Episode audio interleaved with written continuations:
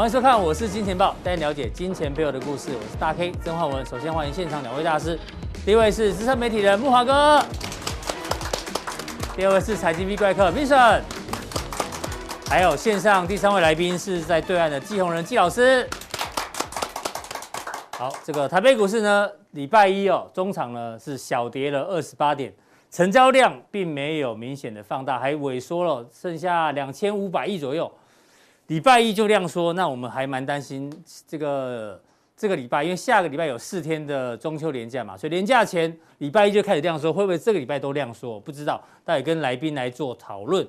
那先回到上个礼拜五的美股哦，其实哦，原本是全球股市领头羊的美股，大家看这个线会觉得好像压力开始有点重重，开始令人担心，有没有？已经跌破了黄色的这条季线，原本强势美股开始令人担心，但是反过来。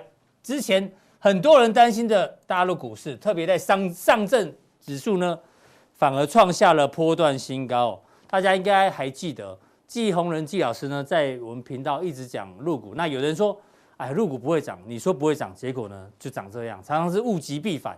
讲到物极必反呢，大家应该还记得，V 怪客在九月二号的时候，浦东定就解读了中国大陆的制造业 PMI，当时他就跟大家讲。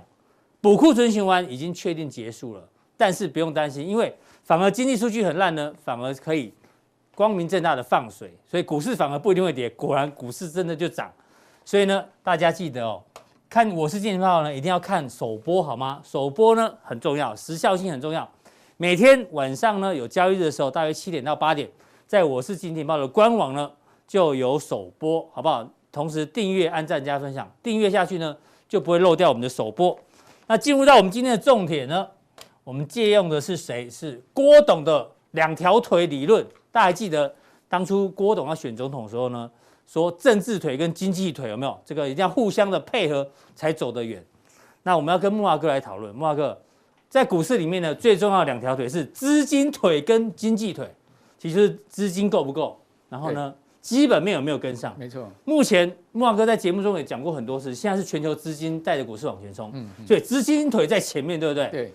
但是哦，对不起，你知道这样的动作呢，最酸的是哪一个腿？是这个呢，还是这个？嗯，一定是这个嘛。对，资金腿因为它呈现将近九十度，所以它最酸。那现在这个资金腿到底能够撑多久？到底经济腿会不会跟上？我们跟木华哥来讨论。如果精力腿没有跟上，资金腿就卡吧卡吧，然后就变劈腿了。不是郭董劈腿哦，是资金腿跟经济腿变劈腿哦。那那那就严重了，好不好？那资金腿到底会不会收？我们拿这个是《华尔街日报》最新的新闻哦，据说是 FED 透露消息给《华尔街日报》，然后高盛呢在看了这份报道之后呢，做出的评论，他们认为哦，Taper 十一月。斩钉截铁讲哦，十一月开始，原原本一个月是一千两百亿嘛，十一月份开始就会，哎呦，一路往下降，降到明年的大约六七月左右，这个就全部结束，就不会再购债这一千两百亿哦。那这个几率他也有讲哦，十一月份宣布 taper 的几率从四成五调高到七成，好不好？这其实很高哦，所以大家要小心这件事情。那这个是资金腿已经开始有可能会收啊。那第二个呢？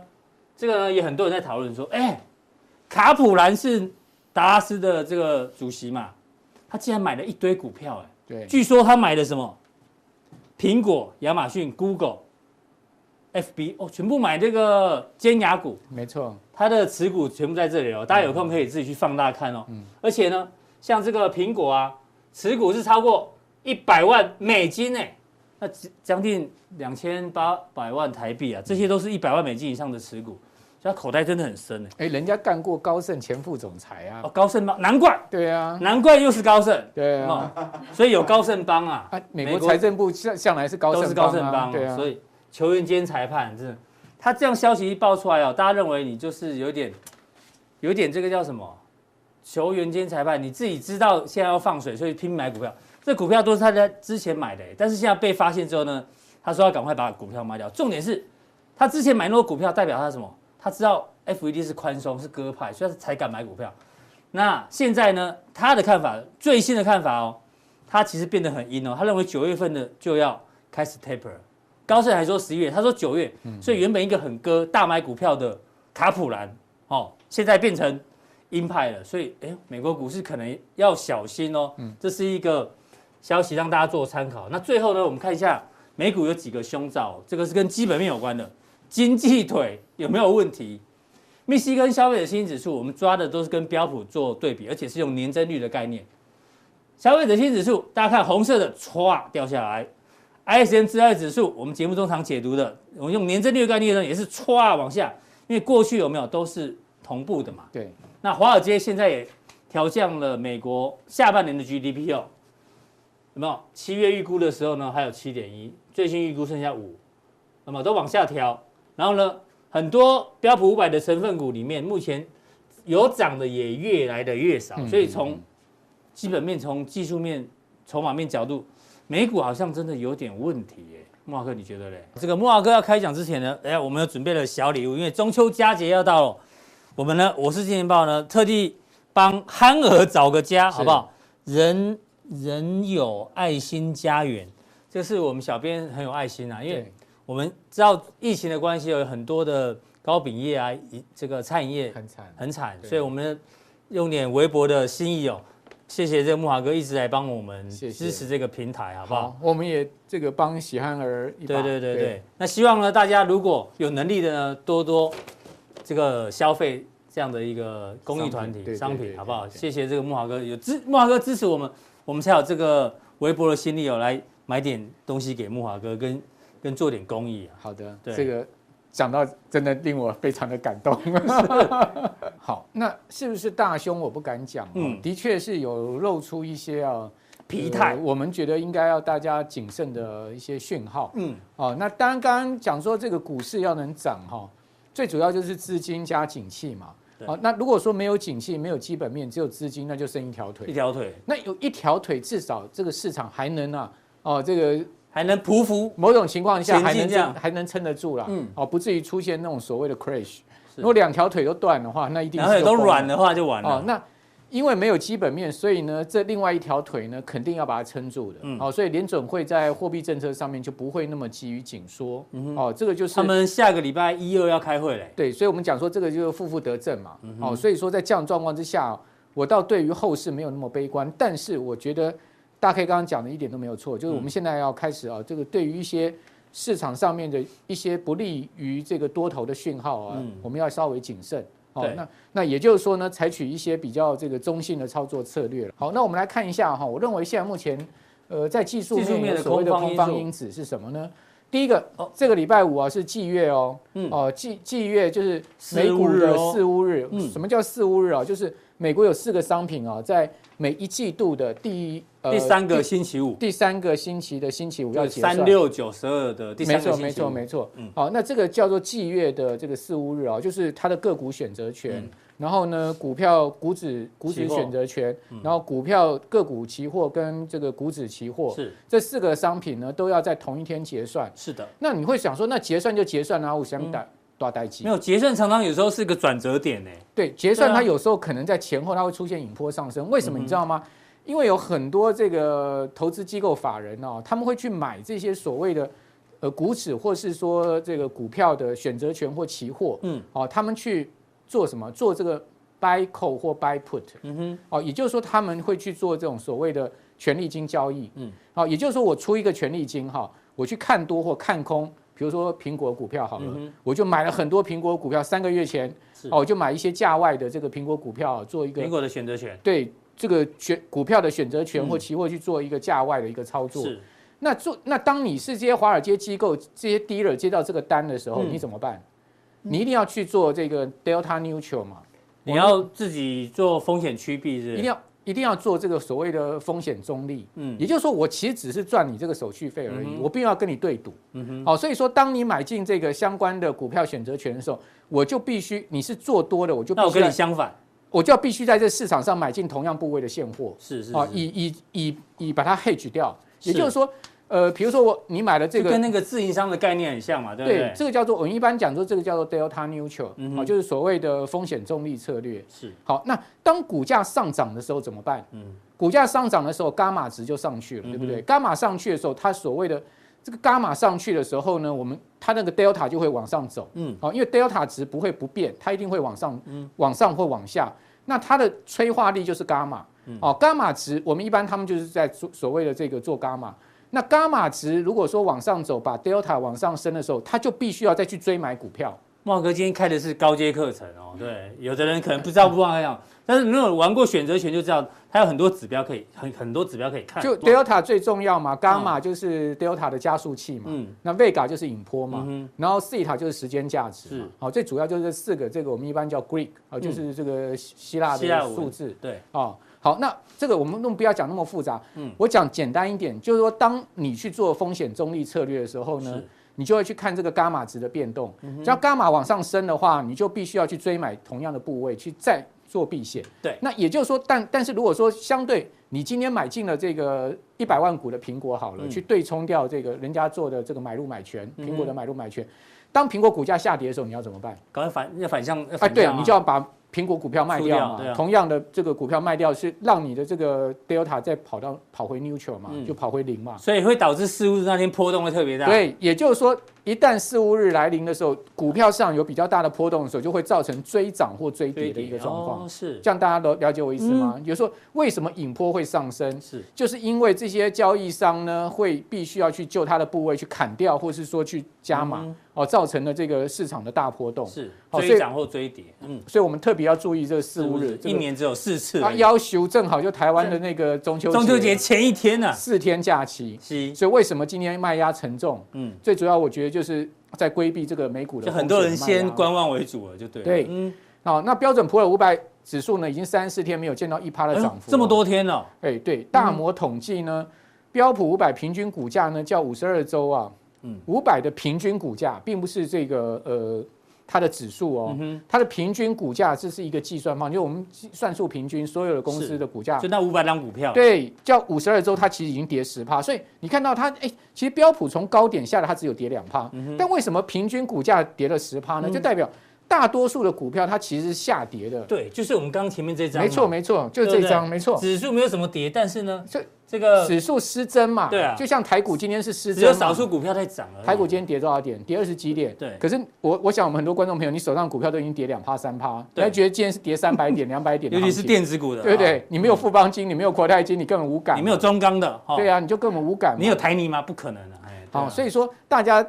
满手电子股的话，你觉得说啊，今天这个指数怎么是跌了这个一两百点？是哦，所以说这个就是所谓的指数失真。那罗素两千更更夸张啊！对，九成的个股已经跌十趴了。嗯、那苹果股价上周五不是跌了超过三趴吗？哦，因为那个游戏商赢了嘛，对。对。法院判他们。哦，法院判就是说这个所谓的 APP 的三十趴的问题哈。嗯、是。所以呢，这是四个月来首见。那苹果又是最重量级股票，如果苹果持续下跌的话，就有可能会引发我们讲的四五日这个 Delta。苹果新品才准备要要出来，怎么可以跌？对，就就会有有可能会有这个所谓的 long long gamma 或 short gamma 的问题。是，所以说这个是要是技术面的空方因子，所以有有四大点哈。好，那另外呢，我们来看一下基本面也有空方因子哦。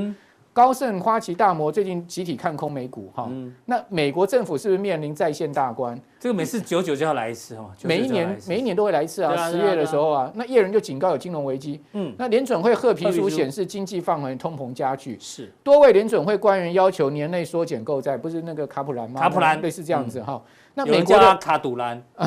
因为怎么买那么多股票，这么有钱？哈，人家高盛副总裁，他应该不来告我们了。人家高盛副总裁是哦，美国 PPI 上升到有有统计以来的新高哦。是，那中国的 M two 跟 N one 的剪刀差继续扩大到四。好，所以说这个就是一些基本面从美国到中国一些基本面转弱的讯号。是，好，那我们来看这个图。这个图就是我们刚刚讲了，已经三十几天没有超过一趴的这个涨幅涨幅了，所以都是小涨而已哦。所以他讲说，all update are small，就是所有涨的这个上涨的天数都是小涨。是。那过往的经验就你会发现哦，当它这样子一个久了哦，它就会出现大跌。哎呦，都会出现大跌。就涨势趋缓，最后可能就会对会掉下来。没有错，太久没有大涨哦，然后那个缓缓涨久了就会出现崩跌。是。哦，一波的修修正哦，所以我们要注意这种现象。好。好，另外呢。呃，九月本来就不利嘛。你看到从一九八五年以来，嗯，平均的九月是负报酬嘛，是。而且大多数的年年度，好，它的这个年度在一半是差不多是这个呃这个负报酬的，是。哦，你看这个所谓的 percentage of year with the possibility return，就是说正报酬的年年数不到一半嘛，嗯，哦，就五不到五十趴嘛，就平均是负报酬，但是呢，年数的部分，年数也大部分都是当月是负报酬，当月是下跌的，对对对，对。那美股呢，从这个一九八五年到二零一九年来，嗯、它总是在这个九月中之后下跌，哎、欸，它有个惯性，九月中之后修正，嗯哼，哦，这个所谓的呃结结算四五日结算完之后修正，这、欸、就很怪了。哦，就有这样的惯性，小心一点点，就有这样的惯性，有点风雨欲来的味道。那最近 VIX 有在上来哦，尹波有在上来哦，快要过前高了呢。对，接近。上周五上来蛮多了，十一趴。嗯哼。哦，所以说如果它持续往上升的话，我们的戒心股票的话，可能真的要减码。是，就持股水位不能太高了。对对，一直提醒大家。对。好，那那美国的通膨压力造顶嘛，这个就是你看到这个呃 PPI，PPI 最新的。核心的 PPI 到六点七，非核心的到这个八点三了嘛，这是有史以来最高，所以美国的这个生产者物价指数导致厂商压力成本大增，对吧？不然这跟塞港也也是造成的原物料价格上涨、运输费的高涨，好，那你可以看到月比也是出现持续的连续的这个上升的状况，是。哦，这个是呃中国通缩的问题，你可以看到。它的 CPI 跌到了剩下零点八，核心 CPI 一点二，都非常的低哦。是哦，这个所谓的 CPI 这么低的话，是有点通缩危机哦。嗯。哦，所以入股最近在涨哈，就我觉得比较政策盘啦，因为听说，因为它也不是所有的板块都涨啊。对，听说要又要降准，哦，听说又要降准。大陆现在整个经济情况真的不是太好。是，好，那剪刀差扩大到四趴。好，我们常我们之之前有在你节目讲过，有 M one 往下掉，M two 开始出现这个开口扩大，这个剪刀差代表经济情况是在走弱的。好，所以说美中的经济状况都频传这个呃红灯，讲讲黄灯了哈，没有那么那么严重了哈。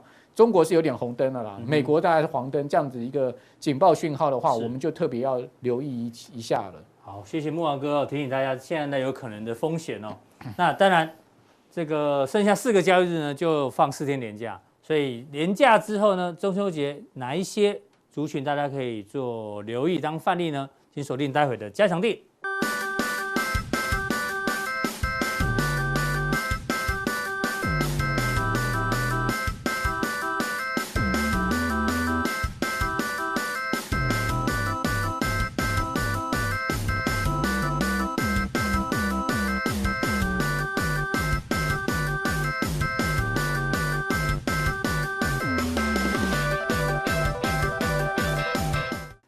来第二位来宾呢，我们要请教到财经 V 怪客。刚刚我们跟阮哥已经讨论到这个借用郭董的双腿有没有？哎，这个资金腿跟经济腿差距非常的大，对不对？哎，这个基本面要赶快跟上。那这个阶段呢，我们跟这个 V 怪客来讨论什么？这个资金腿哦，到底有多粗？是史上最粗的资金腿哦。因为呢，根据美银的报告统计啊，今年全球股票市场呢。流入的金额，观众朋友有没有看出是一兆美元啊？一兆美元是历史新高，就是这个，等于说资金这么多，全部全球不止台湾都往股市里面跑，所以呢，大家很担心这个资金腿下那么粗，万一以后一抽一抽腿的话，资金一抽腿的话，这个反向效果也很可怕。不知道这个 V 怪客怎么观察？万一腿抽筋的话，是，对，就是说其实都是这样的，应应该这样讲，我我觉得哈，嗯。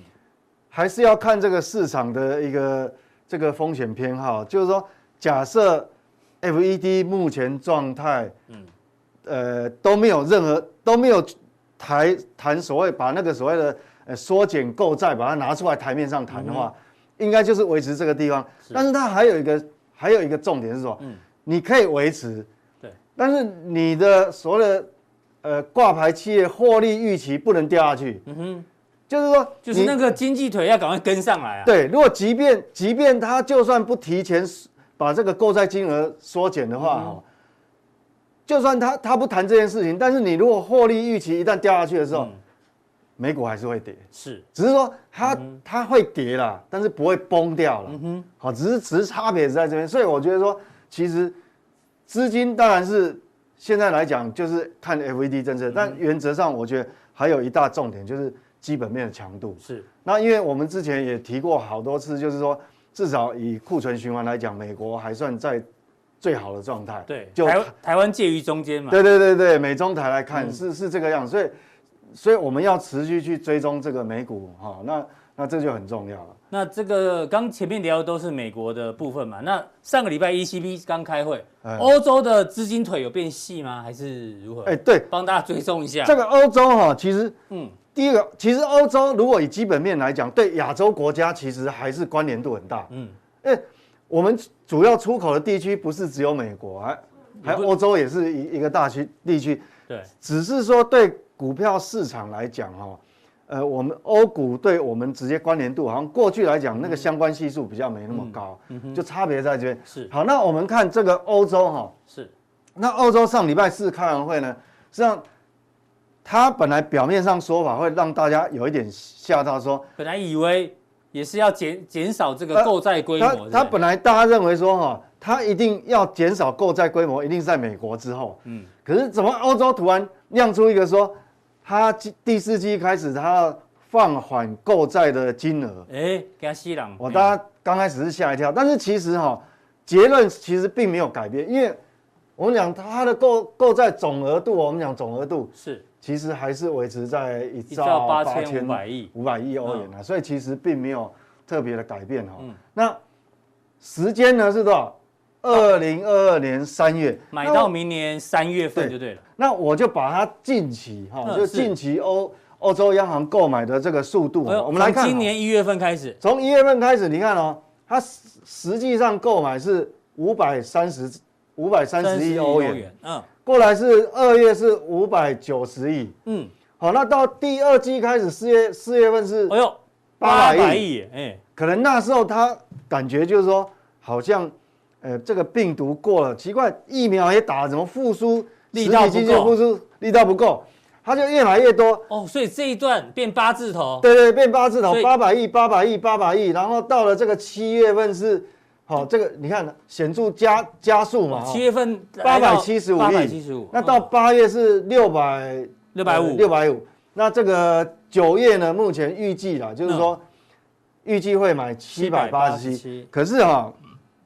从这边就开始减少。对，那我跟各位讲哈，他如果说按照这个七百八十亿这样买的话，你一路他买到三月嘛，是。那你要买到三月，如果真的每个月都按照这样买的话，哦，嗯哼，会变成一兆八千八百八十八亿。哎，那不就超过超过？所以说，我觉得坦白讲，我结论就是说，其实欧洲央行哦。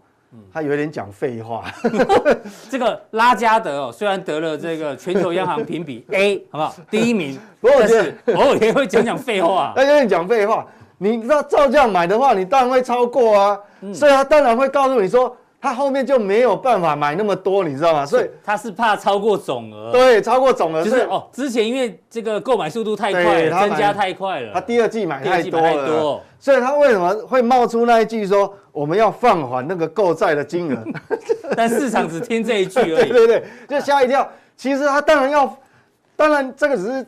数学问题啊，你你们家如果有小学生哦，你给他加一加就就知道，对，就会爆表啊。对，他如果照这样买，他当然会超过，所以他当然一定要放缓，是，他势必要放缓，不然就超过啦。嗯，哦，所以大家不用紧张。我觉得，那我我结论是看法就是说，其实欧洲哈它没有那么快，因为它基本面才刚刚好不容易才走才冲上来，本来是落后全世界，嗯，落后中国，落后美国，是，那好不容易现在上来，它怎么可能现在就？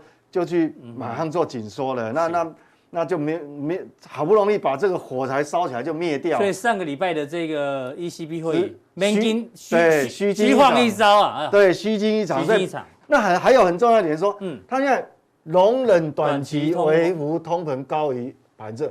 对，原本是这样，你知道吗？嗯，上一次哈，前面在上一次以之前，他都是设定说。百分之二通膨，嗯，但是原则上我不超过，只要接近这个的话，对，哦，那是不是我们就要讨论那个重新讨论货币政策？嗯，可是这一次已经改变说法了，可以容忍容忍微幅高于百分之二，追求中长期通膨目标达到百分之二，这样也是这样也是这个对宽宽松的感觉啊，对，所以说它既然可以容忍的话，代表什么？其实它的按照它语义的意思就是说我可能这个。这个所谓的 QE 的时间，嗯，不止哈会维持到三月，是，事实上搞不好还会再延长，再延长。对，所以这个要把通膨目标慢慢那有点对对对对，这句话就很重要，弹性调高。所以说后来，当然他会他还有对他的经济目标有稍微上修了。是，这个是欧洲经济通呃经济目标哈，还有通膨的预测。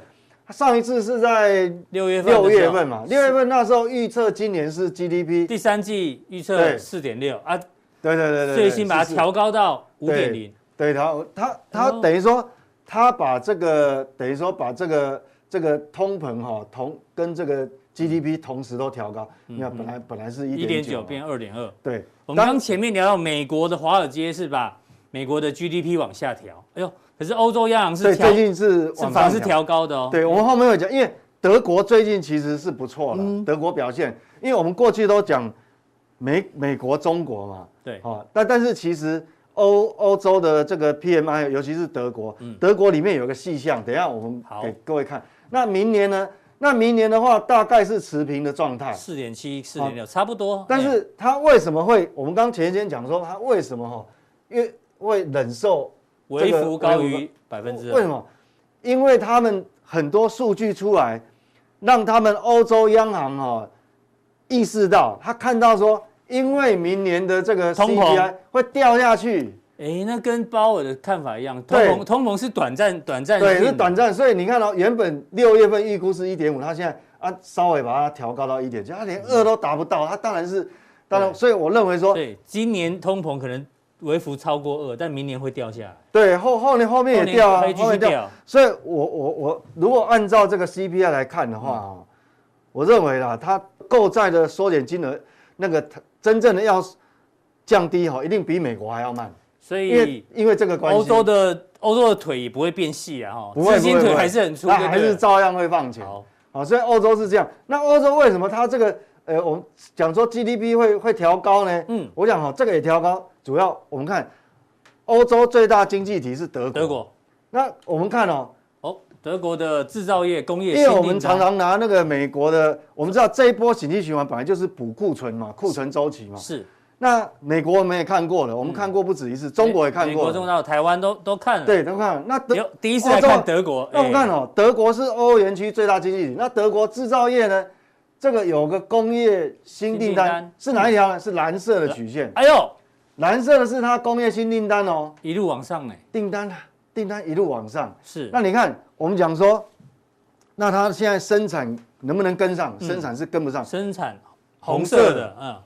生产根本跟不上，那就是缺口越来越大。对，缺口越来越这样啊，你的客户端的库存根本根本是几乎没有了，没有库存啊。其实就这样，德国主要是汽车工业，我们以汽车来讲，对，汽车一样长长短料里面哈，嗯，半导体的长长短料，结果短料最多都集中在车用，嗯哼，所以所以它所以他们缺零件还是，所以它不得不减产，它一定要减产，是，那一减产的话，它根本跟不上订单，所以。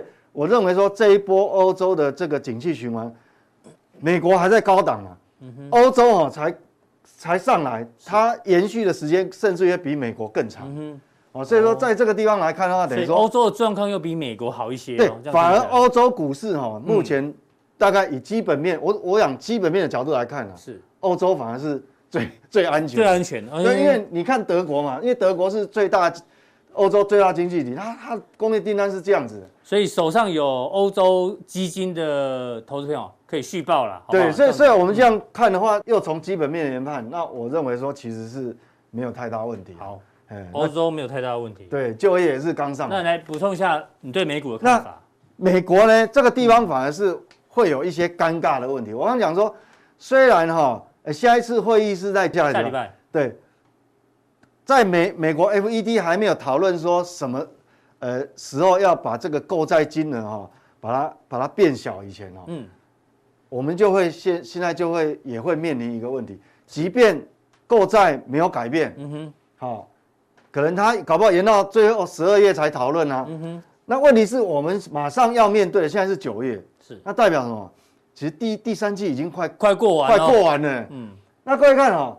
我这个曾经在七月份的时候跟各位讨论过这个东西，就是 S M P 五百的企业获利成长率，标题都没有变哦。对对对，高峰就在第二季。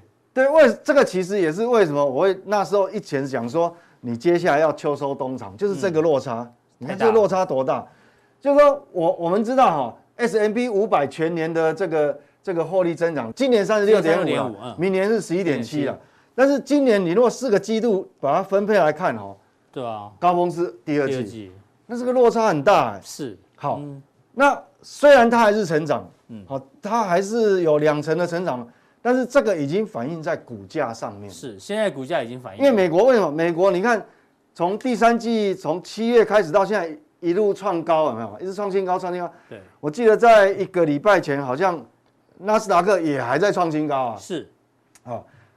但是接下来你就看，当它一路反应、反应、反应，你这个成长幅度反应完之后，嗯，哇，那怎么办？嗯哼，所以说接下来越来越短呢，越来越短，对，越来越短。所以当然它不可能这时候反应，嗯，股价永远会提前三到六个月反应，嗯，那你如果算第一季，你回算六个月，哎，也是差不多现在，差不多哎。所以为什么？所以这个就是说，我们为什么要提醒大家，还是要警觉性。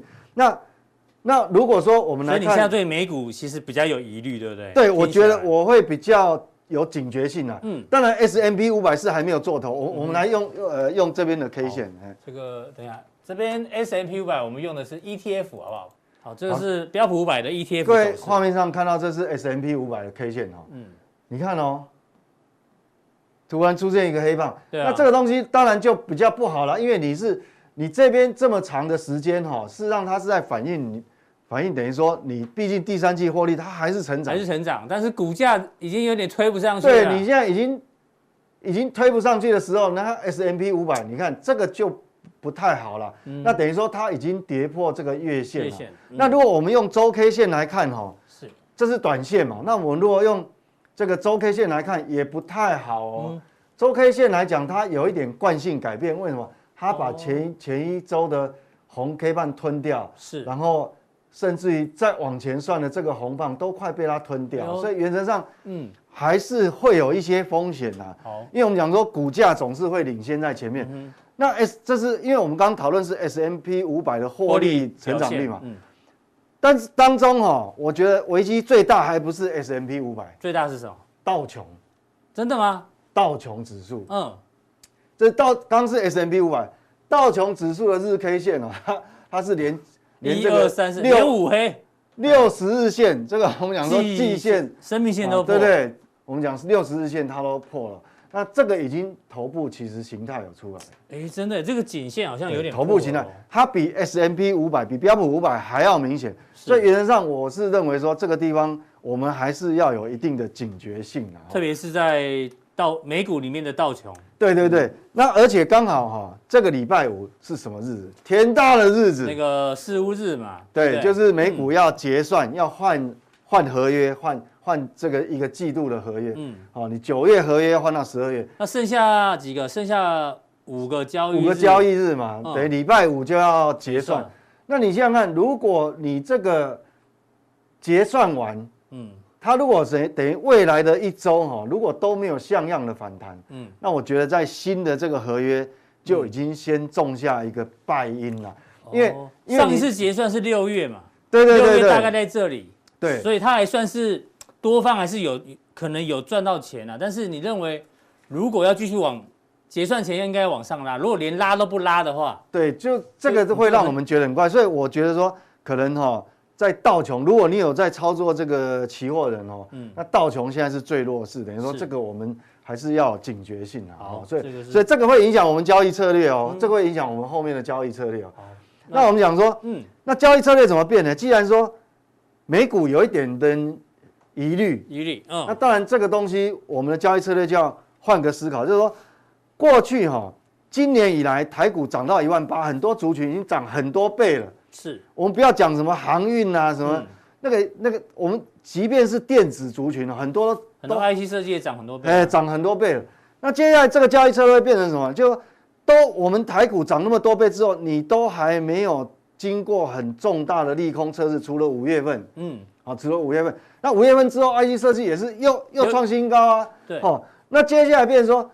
你的策略，我们是有一部分的资金哦，变成说你要反过来想哦，嗯，哦，不止你的持股率要控制啊，就持股率不能太高。对，我再强调一次，接下来持股率真的都不能太高，虽然没有一定的标准啊，但是你自己要要睡得着的部位，对，睡得着的部位你自己要衡量哈。嗯，那接下来策略变说，我讲说，你用反反有一部分你要反过来思考，有重大利空袭击价，袭袭击之下的有利空，这个是很重大利空，而且测试的时间是非常长的。嗯哼，反而目前这个地方对你来讲是安全的。哦，这个物极必反，我们刚才前面 open 的时候有讲过。在大陆股市嘛，那时候 PMI 数字很烂的时候呢，你说物极必反。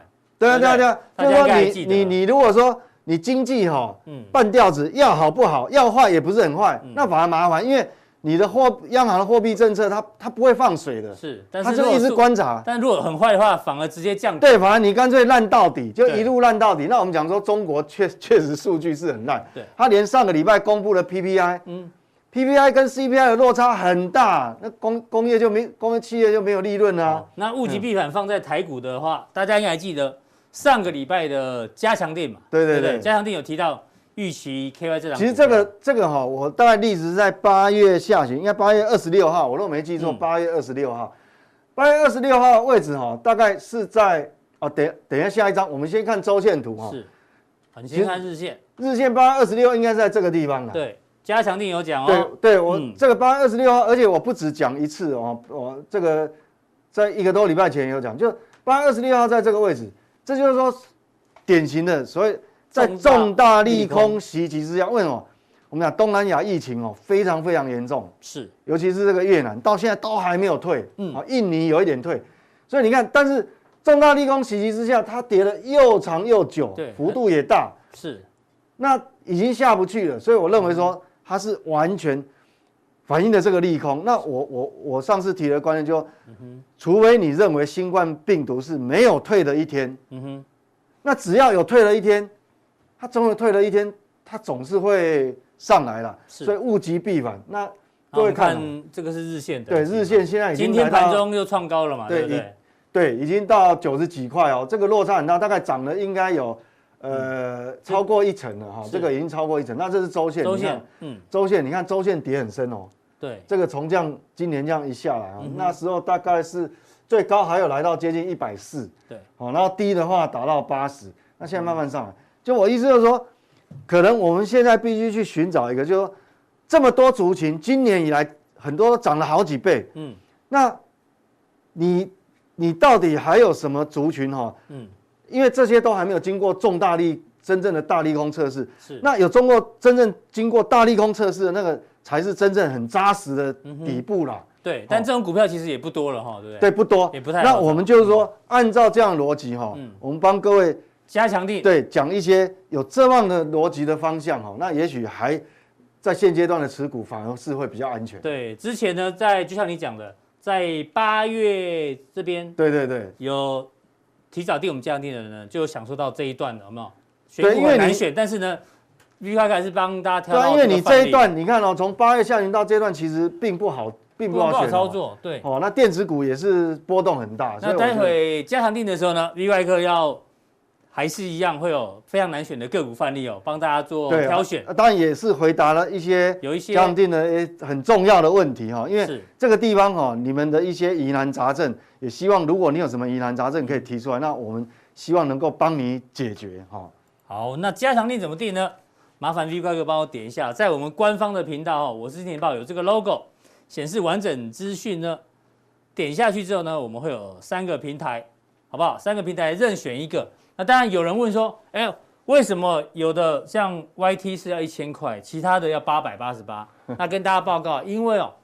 YT 呢，它是外国公司，你知道吗？如果是外国公司，所以呢，它可能有交易手续费啊，还有汇率的一些问题，还有包括定价，它有集聚，不是说你想定多少就多少。所以呢，我们严格帮大家换算之下呢，YT 呢是一千块，好不好？一千块。那谢谢大家的一个支持。好，那待会就锁定 V 怪客的加强店。那第三位来宾呢，是我们的季鸿仁季老师哦，他要跟大家讲解的是入股。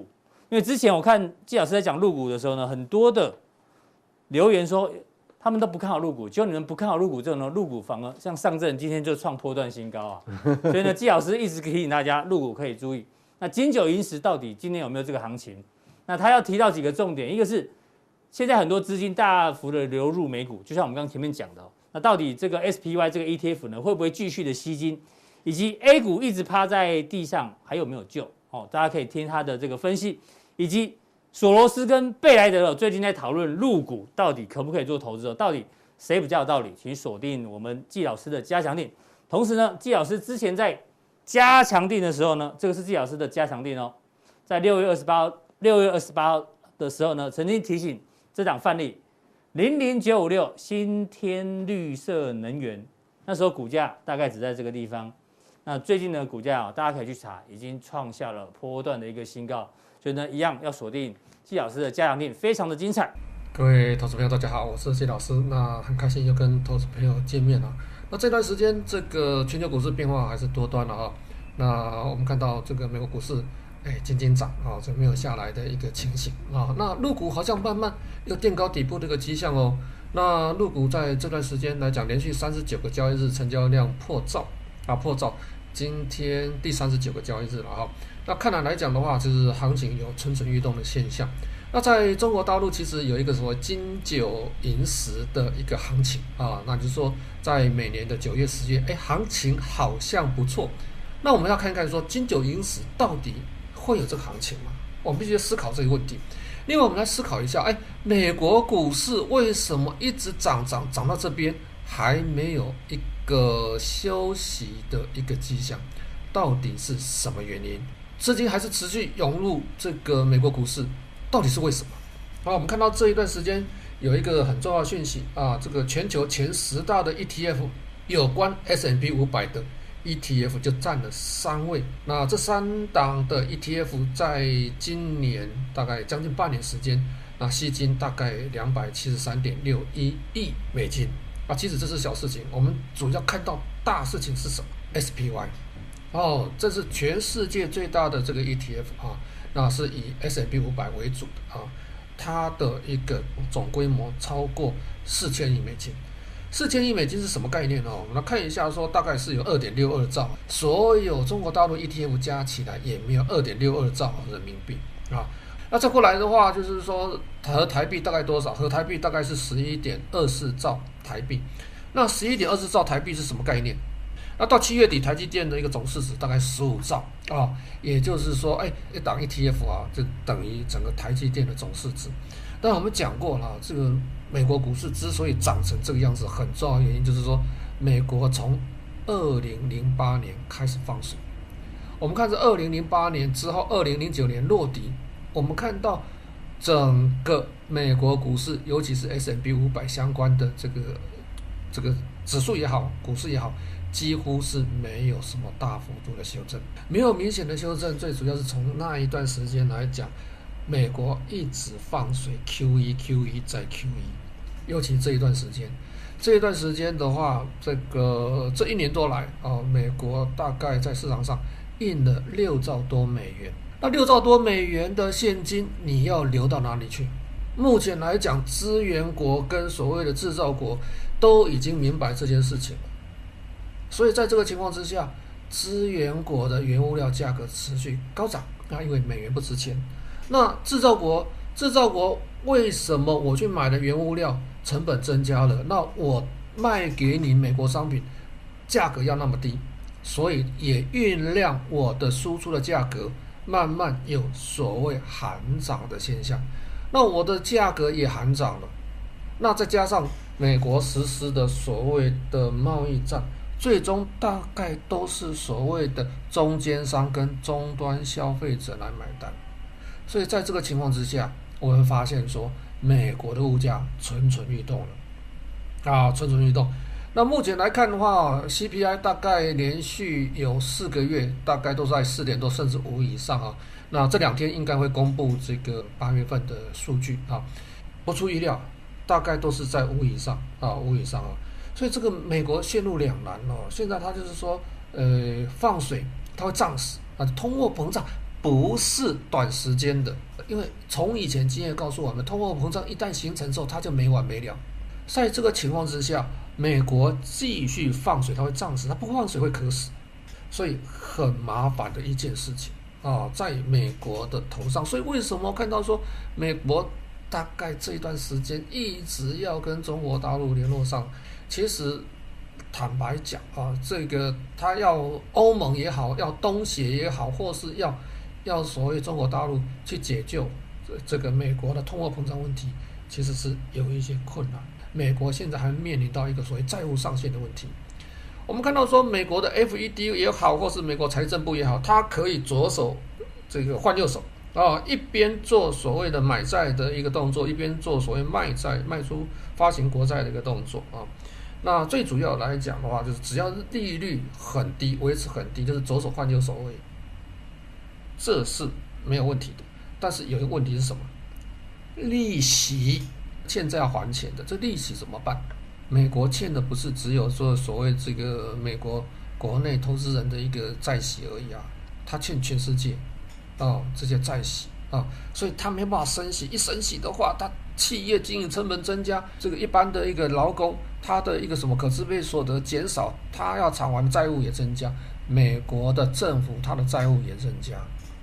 在前一段时间，到前一两年哦，这个川普曾经喊停一段时间，就是这个债务上限啊，停止所谓的一个债务上限的问题啊。但是在七月底吧，八月初，那重新恢复，美国重新恢复所谓债务上限的一个议题啊。那你看耶伦也出来讲话了哦，这个可能债务上限的问题不好好解决的话，可能会有个麻烦哦。根据美国的一个 CBO 的一个预测哈。大概新的这个美国的新的一个会计年度出来，大概十月哦，大概用不了多久了。美国的一个缓冲的一个金额哦，这个联邦 FED 哦，这个提供的这个这个缓冲的金额大概就会用完了。所以很快的，在一个月时间，美国又面临到所谓债务违约的问题，除非修改我法定上限的一个这个规范。不然的话，已经突破法定上限了。在这个情况之下，美国其实陷入了很多的一些问题。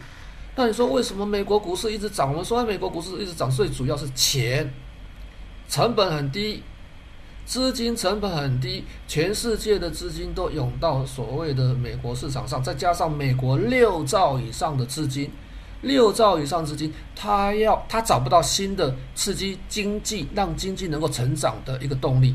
所以只能到什么地方？到资本市场。资本市场就在股票上面，股票不能跌啊！这一段时间资金要跑到什么房地产上面，房地产的价格也不能跌啊！麻烦在这里。好，我们说从二零零八年元月为基准啊，S&P 零九年过完年二月份才落底啊，我们从二零零八年元月份为基准，涨了三倍。所以在这十三年来，你只要蒙着头做多台湾股市或是美股的人，你就说：“哎，我的年化报酬率多好多好多好！”因为没有经历过所谓股票的修正，没有经历过所谓的空头。那如果美国股市经历三五年的股票空头修正呢？怎么办呢？我们要去思考问题，你要去面对这个问题。我们看到说，美国的这个所谓。它的 F A A M G 这几档重要股票，它的本益比、股价净值比都已经过高了。你看看这五年月线 S&P 月线五年的乖离有没有偏离正常的轨道？你思考。那你们讲说，哎，大陆股市没有涨，大陆股市没有涨，但是它底部越垫越高。大陆股市现在有四千多档股票，四千五百多档股票，光起快四千六百档。那说上证指数的一个。这个走势相对于两千零八年啊元月份开始，它还跌了三十 percent 啊。股票数目增加了，但是指数没有涨，为什么？它在调整一些涨多股票的估值啊。所以有很多的中国概念的相关股票，它的估值已经到合理价位，甚至有些低估了，尤其是一些蓝筹股啊。所以我们来看一下，等一下我来看啊。那在讲到蓝筹股之前，我们看到说。这段时间资金有没有回到中概股身上？资金的确是有回到中概股身上哦。你说木姐，木姐在前一段时间他卖超了所谓中概股，现在有木姐听说有回来买中国概念股啊。之前那种所谓科技相关题材股票啊，什么这个腾讯啊、阿里巴巴、百度啦、美团啦、交易概念股啦，都是卖出的一个标的了。这一段时间资金回笼啊，资金回笼了。那我们看到这个美国在这段时间，它的排名资金买超第七名的啊，是一个中概股的 ETF。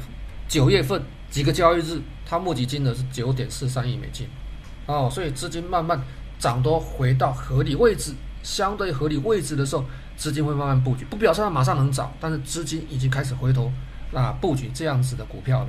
好，我们来看一下啊、哦，刚才讲到说上证上海的股票在修正它的估值，我们看到说这一段时间。整个中国 A 股的动态，本益比跟股价净值比，市盈率，市盈率就是本益比 P/E 啊，我的市净率是股价净值比啊，就是我的一个 P/B。那看一下哈、沪深三百、上证指数跟上证五十，你去看它它的本益比、股价净值比，其实都已经到投资的位阶了。所以其实在这个地方其实并不算很贵。那、你说深圳的股票，深圳一百、深圳五百、创业板，对。这些股票是属于成长性的股票，成长性的股票我们给它比较高的估值，但是我们也看到说这些股票它开始在做修正，修正之后它跌升之后会有反弹，哦，但是资金我们曾经讲过，这些资金开始转到蓝筹股身上，这些蓝筹股是以中证五百为主的蓝筹股，中字头低估的股票，所以这段时间他们要消灭低价股。所以低价股有题材的获利不错股票，这段时间也是慢慢在垫高底部。哦，我们在这个加强錠里面讲过好几档类似这样股票。等一下我们回头在加强錠我们再看看。那恒生指数到底高不高？恒生指数因为在这一年多来它的获利状况其实并不是很理想。恒生指数目前就它的本益比来看，稍微是在均值之上，大概是在百分之七十位置位阶的地方。我们在上个礼拜的加强点告诉你们，告诉我们投资朋友，国企 H 股指数呢，国企 H 股指数是在相对百分之十的位阶那个地方。百分之十的位阶是什么概念？你在这个地方买进去，没有丧失本金的风险，只有时间上的风险。时间上，我什么时候开始涨？在垫高底部了。那你认为呢？哦，那金九银十会不会来呢？其实我个人认为，在酝酿行情当中，那你说我到底是买成长还是买价值？哦，我们说成长股你要会跟，价值股你要等。你不会买股票，你去看看基金，基金你看看，我都画这个蓝色框线的，蓝色框线这边是这三年来绩效最好的二十档基金，二十档三年报酬率都是三倍以上，所以这些股票都是怎么样？都会跟。你去看这些基金，它买的标的是什么？不要去过度追高。你去看外资买的标的是什么？不要过度追高，跟着他们的脚步就可以获利。你不想怎么跟这些股票，你可以参考啊，这些基金你可以参保。但是短时间涨幅其实蛮大的哈，不管是这三个月、这一个月，或是这一两年、三年来，它涨幅其实都很大。可以买基金哦，但是不要追价。基金的买法跟股票买法有一些些不太一样的地方，哦，你稍微要去了解一下。那这段时间，这个中国大陆对资本市场逐渐开放，包括什么独资的证券公司，哦，外资独资的证券公司已经有两箱两三家进入中国市场，包括外资独资的什么基金公司也进到中国大陆市场。我们看到这边，哦，这边有一个所谓贝莱德。贝莱德在八月三十号募集他的在中国大陆第一档这个基金，五天啊，大概十亿美元啊，十亿多一点点啊，总共募集了六十六点八亿人民币啊，五天他就 close 下来。第二档基金是富达啊，富达基金已经核准了啊，所以你可能在这一个月两个月内一定会看到富达开始在募集这个基金，包括这个所谓。陆博迈啊，这个我们投资朋友可能会比较不是很理解。他一九三九年就成立了啊，一九九九年在纽约上市，再过来泛达，泛达它是这个壳牌哦，壳牌石油的下面的一个资产管理公司哈。那一九五五年就成立了哦，施罗德还有联博，这是我们这个台湾投资人比较熟悉的这些机构都在排队，预估大概今年底大概都可以拿到所谓的基金的牌啊。再过来，这个瑞士百百达资产啊，它也推出了在中国大陆第一档私募基金。那我要思考一下 MSCI 富时罗素跟道琼标普全世界三大指数编制公司，为什么在这两年不约而同的把 A 股纳入它全球市场的采样？目前来讲，持有 A 股的比重其实还算蛮低的。贝莱德看好，有很多基金公司看好，包括我们上个礼拜讲说，有很多的华尔街的大头绕过了拜登。在上个礼拜前一段时间拜访中国大陆，那台湾可能没有这个讯息，那为什么？资本是逐利的。虽然索罗斯好像在前四五天，哎，讲说这个投资中国大陆可能会有什么点点点点很多的问题，哎，索罗斯狙击中国大陆失败两次，哦，大概是一九九七年吧，狙击亚洲金融风暴的时候哈，狙击这个香港，一九九八年。哦，狙击香港，做空香港，被被打脸了，哦，对不对？然后二零一六年，二零一六年过完年的时候，他唱衰中国经济，开始做空人民币，哦，也是被打脸啊，修炼了一次啊。他从二零一六年开始唱衰中国啊，唱衰中国经济，就像二十几年前呢，我们看到所谓的一个中国崩溃论啊，中国崩溃论喊了二十几年，中国没有崩溃，所以在奥巴马时代就开始喊中国威胁论。他必须在对外塑造一个所谓的敌人啊，转移美国国内的一些焦点啊。那我们说资本是逐利的啊，资本是逐利的。我们看到说，目前来讲，A 股市场是全球这个第二大的资本市场，总市值八十兆人民币，上市公司四千五百家。我们在上礼拜讲说，资金增量资金有慢慢进到中国大陆市场的一个迹象。有些年轻小朋友看不懂，资金增量资金，什么叫增量资金？存量资金就是原来在里面的股票自己玩，增量资金有新的资金进来。我们看到二零二一年就今年一到八月，哦，境外投资的基金哦，透过所谓 Q 币跟深沪港通等等买进了一千七百多亿人民币的股票，不算多哦，慢慢在买啊，然后截至今年八月底，那就是在前一个多礼拜。外资持有 A 股的流通市值三点四七兆，占流通市值比重是四点七 percent，四点七 percent 嘛。如果占总市值比重会更低。那外资持有其他股票，我们周遭股票，比如说韩国啊，比如说日本或者我们台湾，外资持有台湾的市值一度将近四十 percent，那持有韩国、日本的市值都是超过三十 percent 的了。那你说持有中国大陆市值只有四点七 percent？中国大陆市场又是全球第二大资本市场，那你说外资不会去买中国大陆相关的股票吗？那这段时间我们说有很多的中概股票低低价哦，这个高股利的这种所谓成长性的题材性的股票都已经慢慢在酝酿当中。我们在前一段时间讲的一些所谓的一个电力相关题材的股票哦，包括一个中字头的股票，这段时间其实都是蛮强啊。你不要拘泥于那个股价指数的没有涨没有跌涨涨跌跌，你要去选择这一段时间的题材或者正上正在涨的股票。我们做投资不就是这样子吗？哦，那讲的蛮多的哈，休息一下，在我们的加强定的时候，我们来看看金九银十哪些股票可以跟，哪些股票我们还可以等。休息一下，我们再回到现场。